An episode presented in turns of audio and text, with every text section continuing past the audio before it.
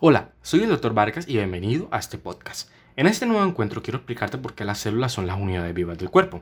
Así que si quieres aprender de una forma mucho más didáctica, quédate y aprendamos juntos. Así como nos enseñan en la biología básica, la célula es la unidad más pequeña y todos los organismos están compuestos por una o más células. En realidad todo esto es cierto. A su vez, en el mundo microscópico las células son mucho más interesantes de lo que nos plantean. Por ejemplo, tú, todos los que te rodean, un árbol, hasta inclusive yo, estamos formados por células. Ellas forman nuestra piel, nuestros órganos y nuestros músculos. Incluso hasta el centro de nosotros mismos. Ese dueño de nuestros pensamientos y deseos, es decir, el cerebro, está hecho de células. Así como estamos hechos de células, es algo obvio que todos los procesos que nos comprenden estén llevados a cabo como finalizados por una célula. Un claro y simple ejemplo de esto sería la fertilización, que no es más que la unión de las dos células para crear una sola célula nueva, que luego se multiplica para producir el embrión. Este acúmulo de células crece hasta convertirse en adulto al agregarse más y más células a sí misma. Cuando nos enfermamos, a menudo es porque nuestras células se comportan de una manera muy errática y cuando envejecemos es porque nuestras células pierden gradualmente su fuerza. Ahora, te deberás preguntar qué sucede después de que morimos y somos sepultados. Bueno, los únicos restos de nuestra existencia son los huesos, dientes y cabello. Estas estructuras fueron esculpidas a lo largo de nuestra vida por las actividades incesantes de las células. Por ende, cada una de nuestras células utiliza nutrimentos que obtienen de alguna u otra forma del mundo exterior para poder generar la energía que requieren y dar impulso a todas sus funciones. Aunque las múltiples células del cuerpo son muy diferentes entre sí, todas ellas tienen determinadas características básicas que son a su vez muy similares. Por ejemplo, aquí el oxígeno con los hidratos de carbono, con las grasas y las proteínas se utiliza para liberar la energía necesaria para mantener las funciones de todas las células. A su vez, hoy en día una de las preguntas mucho más hechas y a su vez muy poco respondidas es ¿Por qué en la biología básica nosotros somos conocidos como el acúmulo celular?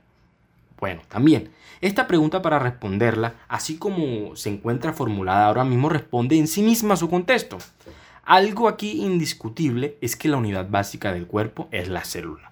Es decir, cada órgano de nuestro cuerpo va a ser un agregado de muchas células diferentes que se mantienen unidas mediante estructuras de soporte intercelular. Entonces, cada tipo de célula está especialmente adaptada para realizar una o más funciones concretas. Ya habiendo definido esto y haber hablado sobre cada una de la función celular, creo que este podcast no estaría completo si no hablaríamos sobre su historia. Las células y las estructuras que están comprendidas son demasiado pequeñas para poder ser vistas, escuchadas o inclusive tocadas de una manera directa. Y es por esto que en muchos sentidos el estudio de la biología celular y molecular es un ejemplo de lo que sería la pulsación del hombre por investigar y de su inteligencia creativa para idear instrumentos complejos y técnicas en pos de su descubrimiento. A su vez, gracias a su pequeño tamaño, las células solo se pueden observar con la ayuda de un microscopio que, como sabemos, proporciona una imagen ampliada de un objeto diminuto. A ciencia exacta no se sabe cuándo nosotros los humanos descubrimos la notable capacidad de las superficies del vidrio curvo para poder doblar la luz y formar una imagen. Pero bueno, así como nos enseñan en las escuelas, los lentes ópticos se hicieron por primera vez en Europa en el siglo XIII después de Cristo y los primeros microscopios ópticos compuestos de un doble lente se hicieron en esta misma década a finales. Históricamente, el descubrimiento de las células generalmente se le atribuye a Robert Hooke, un microscopista inglés que a los 27 años recibió el puesto conservador de la Sociedad Real de Londres. Pero listo, no fue sino hasta la década del 1830 que se extendió la importancia de la célula y en 1838 Matthias Ryder, un abogado alemán convertido en botánico que a pesar de las diferencias de las estructuras de varios tejidos concluyó que las plantas estaban hechas de una célula y que el embrión de la planta surgió de una sola célula. Así como todo, las células tienen su historia y es donde nace la pregunta del millón.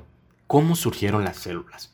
De todas las preguntas principalmente planteadas por los biólogos, amantes del mundo microscópico e inclusive los médicos, esta puede ser la que probablemente haya sido menos respondida.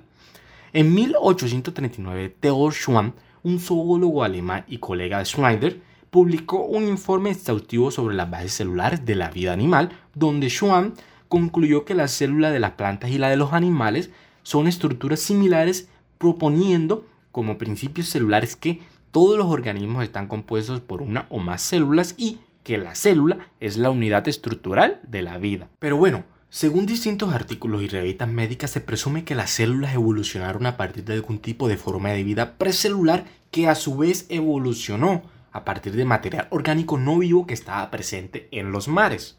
Ahora, mientras que el origen de las células está envuelto en un misterio casi total, su evolución puede estudiarse examinando organismos que están vivos en la actualidad. Si tan solo por un momento nos sentáramos a estudiar las características de una célula bacteriana que vive en el tracto intestinal humano y una célula que es parte del revestimiento de este mismo tracto, podríamos quedar impactados al ver todas las diferencias que existen entre estos ambos microorganismos.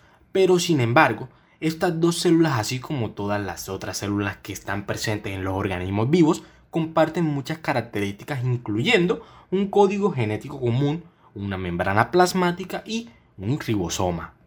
Ahora, según uno de los principios de la biología moderna, todos los organismos vivos han evolucionado a partir de una única célula ancestral común que vivió hace más de 3.000 millones de años y debido a que dio origen a todos los organismos vivos que conocemos, a esta antigua célula a menudo se le conoce como el último ancestro común universal.